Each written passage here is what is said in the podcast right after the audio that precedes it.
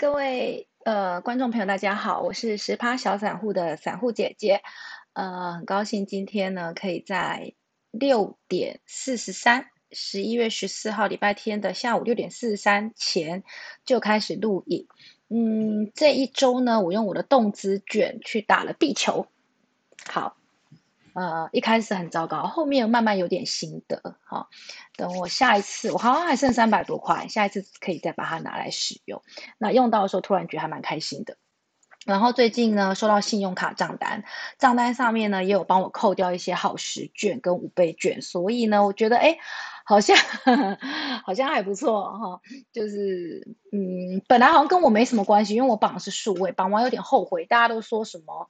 纸本送很多很多，可是因为我后来也很少，就是一直一最近也没有什么出什么远门，所以一些什么券啊，什么客庄券、国旅券，去其实，呃，我抽到我可能还蛮烦恼要去把它用掉的。那这样子刚好数位的话，里面它就自动帮我扣，而且数位的话直接就送好十卷，那我觉得哎好像也蛮好的这样子啊。那下午稍微的嗯做了一下。呃，这个公式，然后现在就可以放心的来录影了，而且心情一定很好，大家心情一定很好啊，因为我们这个礼拜的周线好像还是收红的吧？等一下来看一下，然后跟大家介绍一下我这件衣服，这件衣服是牛牛。今年是牛年，这是我在今年年初的时候买的。然后冬天的时候，呃，今年年初冬天的时候买的。然后现在穿，呃，又可以再穿。然后明年我在想属牛虎，搞不好会出老虎。老虎的话，我就要再去买了，太开心了。然后我买给我妈妈跟我姐姐各一件，所以我们出去玩的时候就会有一个队服，牛牛的队服，很可爱哈。那跟大家介绍一下我的爱店，这件叫做 I R O O，I R O 是。台湾品牌，那我觉得它的价格还蛮合理的，而且它你你看它这样，其实它洗都不会掉，然后它有些是绣，手工绣的，呃，反着洗，我穿了很多年也都没有掉。那最主要的是它从来不会有什么单一价打折啊，完全没有，所以你只要还有库存，你今年买跟明年买，啊。都都价格都是一样，完完全不会变的。它顶多就是有个会员，然后你可以累积，其实累积不了那么多。它有标准有点严格，因为我只是一个散户，不大买得起。好，呃，有有点在聊天，然后我觉得我头发也太长，也该去剪一下。那讲到这个的话，我就突然想到，我我这我每个月都有记账的习惯。那这个月到目前为止一号嘛，一号发薪水到现在，我已经花掉了两万二。那其中房贷还是我先生付的哈。那两万二的话的，呃，比如说我们就是有去用餐啊，然后呃水电瓦斯嘛，然后还换了呃管理费嘛，然后换了这个滤芯。那在外面用餐的话，吃这样大概两千块的是有大概两次三次，然后今天才十四号才过了一半，对，所以我在想哦，如果你要付房贷。然后再加上你这样子的花费的话，一个月，呃，一个月基本花费应该有统计出来哈。我记得好像台北是两万七，然后现在通膨要往上，所以可能到会到三万块，而且这是还没有包含房贷或房租的，所以变得你要非常呃，就是计算的很刚好的过程。我我个人是没什么在计算，因为我我有时候我我通常都是会省，因为我的薪水，呃，大概全部扣完，包括。所得税包括健保、公保，包括我的这个就是扣掉了年金等等，一个月差不多是七万出头，好像七万吧，还是七万一啊？明年会会调个薪，反正就是算七万好了。那全部扣掉房贷，再加上生活所需三万块的话，等于就是完全没有剩下。那是因为还好我我我现在帮我付，也就是说两个人，所以说如果你要你的房贷一个月的话是。嗯，三万块。我有个朋友，他就贷八百万，贷八百万的话，三十年好像是三万块。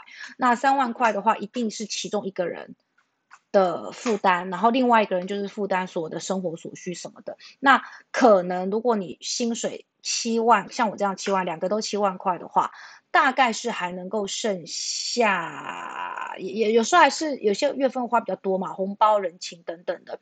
一个人假设剩下两万块的话。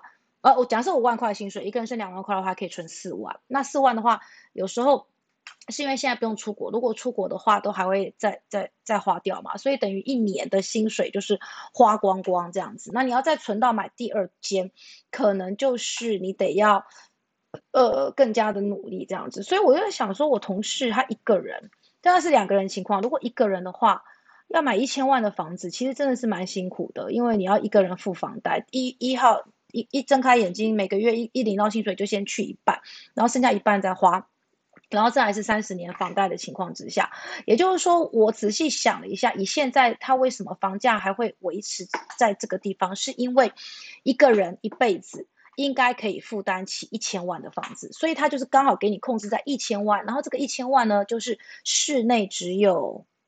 如果如果以呃呃新北均价呃我们算五十好了，因为你可能你上班你一定是希望住社区，就是有人帮你丢垃圾啊什么的啊之类的啊哦，那这样子的话就是二十五平，二十五平三分之一公社的话，那就是大概十七平左右，十五到十七平。那十五到十七平的话，就差不多是一房一厅一卫这样子啊。那有有呃。就就这样，这还是不含车位的情况之下，对，所以，嗯，房价大到这个地方，我真的觉得已经差不多是一个极限了。你再往上去，就是你再努力的工作，就而且你的薪水是还不错的情况之下，再努力的工作你也负担不了了。所以他就是有把握可以到这个价格这样子。不过我们的。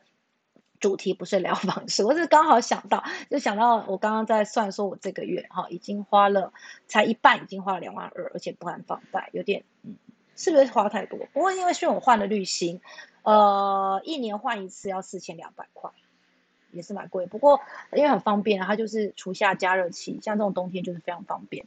嗯，好，那我们的重点还是要聊股市，对不对？那这个股市的话呢，嗯。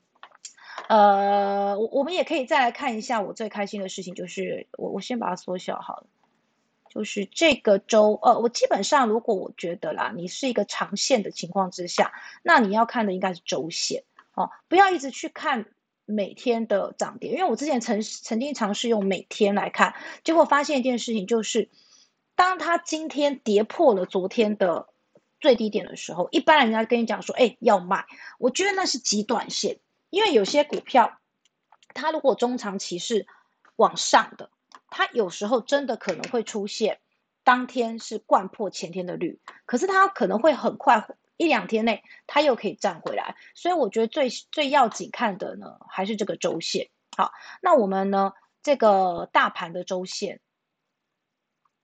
好，我们现在来看一下，我先看一下他们在画面内有好大盘的周线的话是。全部你看，一、二、三、四、五、六都是收红的。好，那这周的最高是一七六零二，还差一点点可以过一七六三三。大家都知道一七六三三吧？啊，一七六三就是之前前波的这个最高点这样子。然后你可以看到底下 K D 指标这边的右下角，本来大家可以自己看着网站去弄 K D 指标呢，一路还是向上的，而且还没有到我们所谓的八十以上。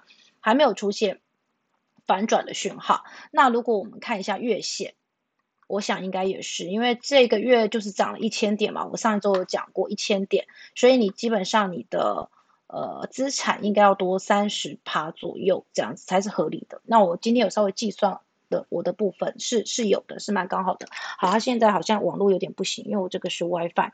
那同时呢，我们可以看一下这个我的美股的记录。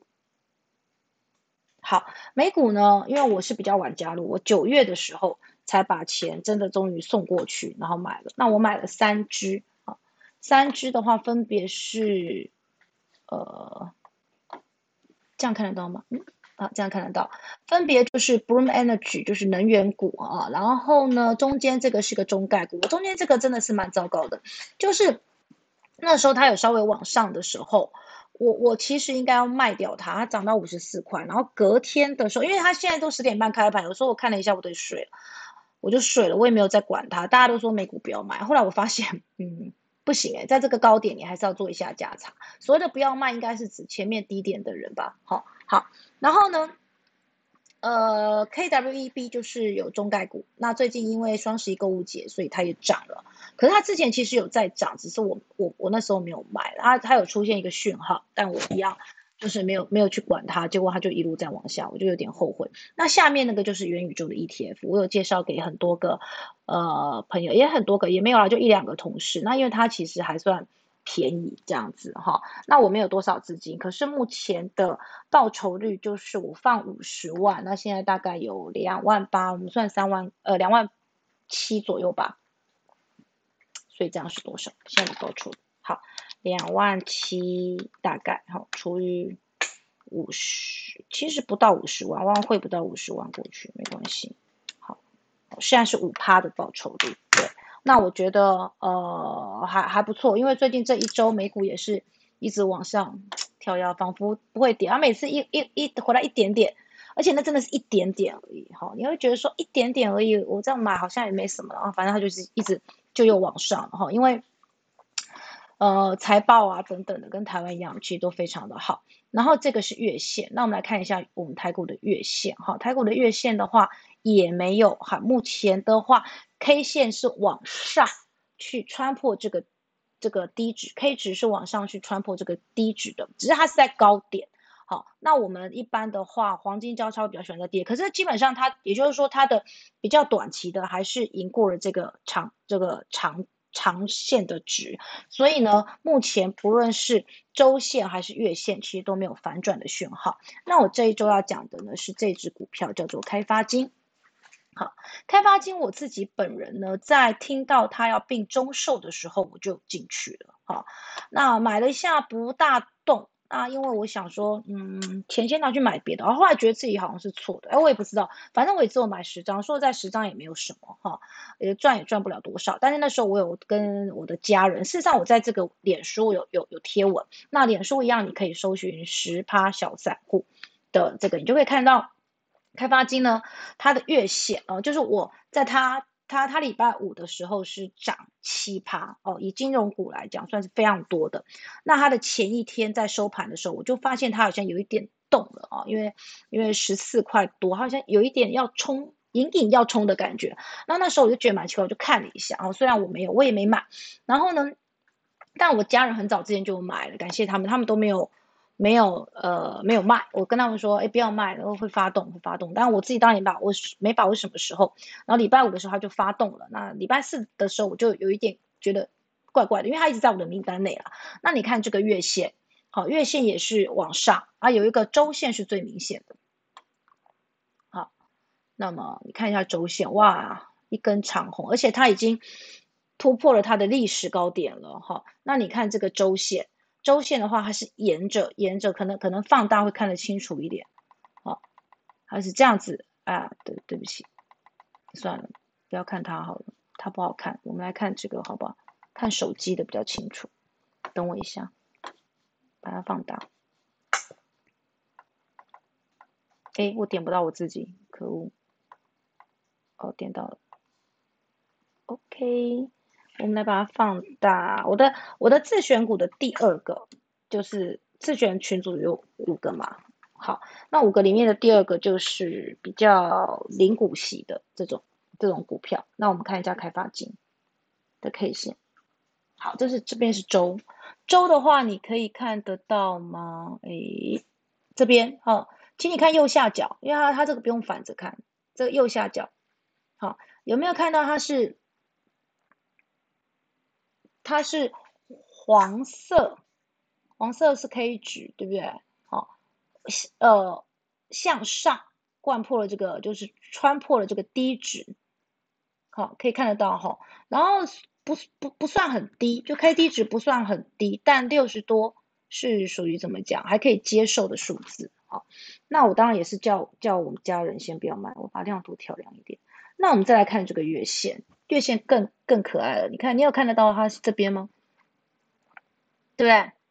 一路往上爬，好，K 值沿着低值一路往上爬，这代表这就是一个多头的多头的讯号。然后，当然它上面这边这一排，哎，这一排五日线、十日线、二十日就是这个月线，啊，就全部都是往上的了哈。然后它已经突破了前面的。一四点九，就那那天唰的就上去了，所以我的我的家人都还蛮开心的。那你想想看，如果你买的是一百张，不是学翻了吗？哈，但只是我的家人买的都很少了，我们大家都是很胆小保守的。OK，好，那这个我就是要讲说，如果你发现它在多头排列的时候，你一定要耐心的去等待它，它不太可能。就是你今天买，尤尤尤其是这种金融股，今天买，然后明天就，哎呦，明天就直接给你涨，因为主主力嘛，你主力他是怎么样？他一定会看筹码，对不对？当然他不会去看我们这种几张几张的，但是他一定是吸饱了才拉。吸饱了，就是他吃货吃够了，他才拉。比如说他今天只买一千多张，他就拉，那你就进来了啊。那他不就是在帮他再吃，那你不就赚到了，帮你抬轿了，对不对？所以他一定是低点，好，每个比如说一个月或一周，他就是吃多少张多少张，然后等到他觉得差不多了，他就整个往上拉。所以礼拜五的时候，开发金也是。呃，好像是几万张，外资好像吃了几万张，所以我想，那吃几万张，接下来干嘛？他一定会找个时机要到货，对不对？好，那到货的话，你就可以，我们就一样可以看一下这个周线跟这个月线。那一旦它出现过高，比如说到了八十，K D 值到了八十，或者是呃，你可以看到它这个 K D 值往下的时候，K 值往下的时候，你可以密切去注意。好，这个是周线吗？对。呃，因因为我们现在接下来动作是卖，对不对？所以我们就不要看到月线那么长啊，因为等到月线翻中往下的时候，可能一切都已经结束了。所以我们可以看周线，等到周线那个 K D K 值往下有一点呃稍微平的时候，也许就是我们出场的时候。那当然，你中间你也可以看一下日线的时候的这个法人。好，你可以看得到外资已经一二三四连续吃了吃了这么多，事实上它的持股比例也到了二十四趴，所以我在可是我在想，他可能是看好它十二，就是十二月份。我我我其实要查一下新闻，我不太确定哈，跟中寿的这个状况是怎么样。不过我在想，他一定是有什么消息，不然他不会一次在礼拜五的时候买了三万五千多张。那我们礼拜一再静静的看一下，然后你可以看到这边券资比非常高，融资增加，融券也增加。那券资比这么高的情况之下，有可能就会有一种搭空行情。这个我在上礼拜解释过了，所以它有可能还是会再往上的。好，那往上到多少呢？我们就是每天看，每天看，然后。不慌不忙，好，要优雅，就是差不多可以离开的时候，有第一根绿棒出现的时候，也许就是我们离开的时候。不过，呃，我是觉得，当你已经在低点布局的时候，你跑在你要卖的时候，是跑在法人前，还是比法人晚一天，其实不是很大的问题了，因为你从低点开始，所以不管怎样，你应该都是有赚的，对不对？所以就是要呃呃，在低点优雅的布局这样子。好，那。接下来就要呃，上次有讲到这个本益比河流图，对不对？那本益比河流图的话，我们还是呃，这个礼拜我突我我我刚刚突然想到一个一件事情，应该要做一下，就是我在看财听那个财经节目的时候，他们都会有开头都会有一个类似精神喊话的 slogan。那我刚刚就想说，哎，那我的这个地方我也应该要喊一下，虽然有点尴尬哈，比如说十呃十趴小散户。然后五个字嘛，然后接什么？后来我就想说，十趴小散户让你变大户，好像还不错，对不对？可是后来我就想，大户哎，那大户不是都是一次买要几千张的吧？那才叫大户吧？哎，再想也有可能哦。比如说我们那时候，如果我把所有的钱全部 all in 开发金，那我们现在搞不好这一波一一一一涨一根一根红 K。我可能就赚了，比如说五十万，然后我卖掉，卖掉之后，我下一个我找得到的，然后我再 all in。所以我后来发现，他们一次可以赚比较多的钱的人啊，他不会说手上有十只标的，他可能就是看准一个一两只，然后就做那一两只，在那三个月以内，这样子你才能够很快速的去累积你的总财富，然后抽离。然后再下一个波段，只是说波段当然没那么好找，所以我们平常一定要多注意新闻，然后还要多注意我们刚刚讲的，它在呃它的 K D 值，它是不是在低点，本一比和流图是不是在低点？那当然这比较是属于中长线的投资朋友，如果你是呃一定要赚很快的呃当冲啊或什么那些标的啊，这些好像都不适用，就是 K D 值什么。都不是重点了哈，就是你可能纯粹看它题材跟新闻这样子。比如说，你看宏达电，它这样一直上去，其实它基本面你去找，你再选，你一定不会选它嘛，对不对？什么 K D 值啊等等，一定都不会选它。其实不用看就知道，它现在一定是非常高。然后呢，呃，本益比可能也是非常高，然后基本面营收三率基本上都没有。所以其实以我们中长线的角度人来讲，是绝对不会去理会这种股票，只是你会觉得有点心痒痒，对不对？好，这是很合理的事情。那讲到这个心痒痒的话，那我们就可以看一下。其实你还是可以用那个神秘金字塔，就是大户持股比例去看。呃，如果你你觉得这个这个东西其实也算蛮有用的，就是就是我上次很久之前跟大家介绍过，它叫神秘金字塔。神秘金字塔就是这张股票它的大户千张大户是变多还变少，它一周会统计一次。那当周变多的时候，就代表。大户在吃货，那大户吃货，你跟着大户进场，不可能会有有有问题的，对不对啊？那这样子当然，我们也来查一下啊，开发金它的大户的持股比例，哦是怎样啊？虽然我们家很少很少很少超级耐米户，但我们还是再怎么样少了钱，我们还是要认真对待。好，哎，大户大户，哦，这有口水。好，一千张以上大股东持有百分比。增加了大概零点一多，嗯，看起来好像还好诶，对不对？哦，看起来好像还好，但是是总总总总之增加四百张以上的是有增加，平均每人的持有张数是二十四张啊，真是令人羡慕哦。OK，好，那所以你可以搭配这个去看。那我刚刚还想到什么呢？这周想到就是，就其实就是有点复习我啊，对。讲到这个，呃，宏达电嘛，所以元宇宙呢，我觉得这地方我还是还蛮佩服这个这个中中国啊，他们怎么他们也是开始发烧这个元宇宙概念股嘛，然后中国呢就说，就就跟他们说，哎，你呃至少他们有讲警告说，哎，你你不可以不可以这个样子，就是这是已经有点在做炒作的事情了，当然他们可能还是。散户还继续在炒作，但中国有一个厉害的地方，就是，嗯，他会在你很嗨的时候，然后用某些可能你有时候意想不到的方法，然后把它这个这个很热门，或者是他觉得短线过热太投机，他把它压下来。那我们台湾就不会这样子做，所以我们台湾有时候真正散户就是受到的伤害肯定会蛮大的这样子。所以他这边有讲了，他说，嗯，哎，这该怎么办？好，他说呢，呃，客观来看，元宇宙概念在行业发展上画了一张大饼，可能会有长期的投资机会。可是呢，我们现在热炒的哈，观察下都是游戏，因为游戏之前不是被那个嘛，被中国打压，也也不能打压，他就觉得说太沉迷，青少年太沉迷，所以他有限制那个上网的时间这样子。但是他说呢。要求说明跟元宇宙的相关性，是否能形成稳定的业务模式，或者只是在蹭热度？那我觉得他这个就做得很好。不然台湾的话，像现在我们每一家都会说，我们也算元宇宙概念股。对了，广义来讲也是没错，因为我们本来就是科技类股比较多，每一个科技类股本来就都是可以跟这个沾上边的。可是他会跟他说，你可能要具体说明，不然的话，嗯，就是。大家散户就是只要听到元宇宙就就进去买啊，就没有管你本身是什么。那可能有一些股票哦，有新人士他会趁机去操作，或者是就趁机就是去操作。对我觉得这样子的话，资讯不够透明，对散户而言呢就是一个伤害。那如果你还是呃像像我这样子，就是比较胆小的，我就会去买元宇宙的 ETF 这样子。好，那。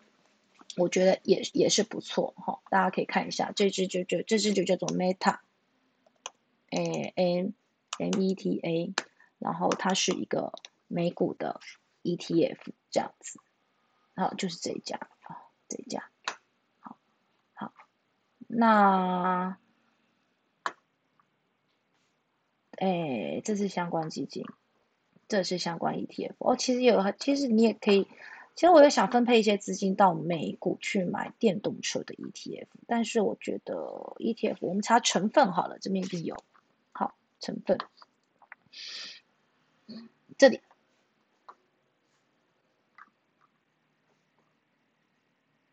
嗯，我觉得我今天呢没有准备的非常好，对，因为我应该都把这些这些都开好，不要浪费那么多时间。但我很想赶快录一录之后呢。去煮泡面，因为好冷。好，这边来，投资人要如何定义元宇宙概念股？他说可以参考最具指标的。好，我买的就是这个。好，它是六月上市的。那我是什么时候买？忘了是十月的时候买的。好，然后其他投资的区最重要的，它的持股最大是 NVIDIA。然后因为 NVIDIA 今年涨很多，对不对？那你当然不可能去买辉达本身的股票，太贵了嘛。所以我就。买了这个，不过我只有买八十股。我在想，等呃中国，因为它现在它是现在还蛮低的，等它那个中概股上来之后，我可能卖掉一些，然后呢，我就去买这个，再再再加码这支 ETF 这样子。对，因为嗯，因为中中概股毕竟是我我觉得不能放太多，对，会比较感觉比较危险，因为波动可能会会比较大一点。讲到这个波动，你。美股里面有一个贝塔值，都可以看一下，它指的其实就是这个它们的波动率。所以如果你呃很很胆小的话，你就挑数字小一点的来去做投资，这样子。好，那我今天呃还有一个就是 MSCI 调整的一个成分股，不过那个生效日是十一月三十日。那我想说，我到那一周。嗯，再来提醒大家，因为那天的尾呃，就来解释，然后再来提醒大家，十一月三十那一天的最后收盘的这个半小时，可能波动会比较大。那我先提醒大家，是下礼拜三是台指期的结算日。那么这一次的话，我们来看一下台指期，就是呃，之前也有教大家看过，就是外资这里玩股网的地方，好，我们可以看一下外资的这个多空。呃，点这个期权的地方有一个流仓。好，那如果外资的流仓是呃空单是比较多的话，你可能要小心下礼拜哦，因为这礼拜就要就是这礼拜了，不是下礼拜，这礼拜就要结算了。但是我们可以看一下，好，目前哦多空位平常就是这个橘色这个地方，橘色负一六九七一还好，哦，呃算还好，哎呦烦死了。好，所以呢。我觉得下礼拜三应该会是平静吧，平静哦。啊，我想它也不见得会拉高，现在拉高也蛮危险，而且美元指数很高，所以呢，呃，在汇率的情况之下，也它也可能要小心外资会不会汇出之类的，所以我觉得它可能也不会刻意去拉高。礼拜三可能就是一个无风无浪的一天吧，我猜啦，我觉得啦。好，那你可以看得到这边，我我这边划过来，在我们的呃高点。一一万八一八零三四收盘，最高那天是一八零四六的那一天，外资的多空位平仓口数是两万八，就是强空的意思。那今天是那礼拜五的收盘，其实距离一八零三四也只剩五百点了，对不对？收盘是一七五四七，哈，差不多是五百点，但是它的空单却只有一万六，哈，我们有一六九七，我们算一万七，所以其实代表。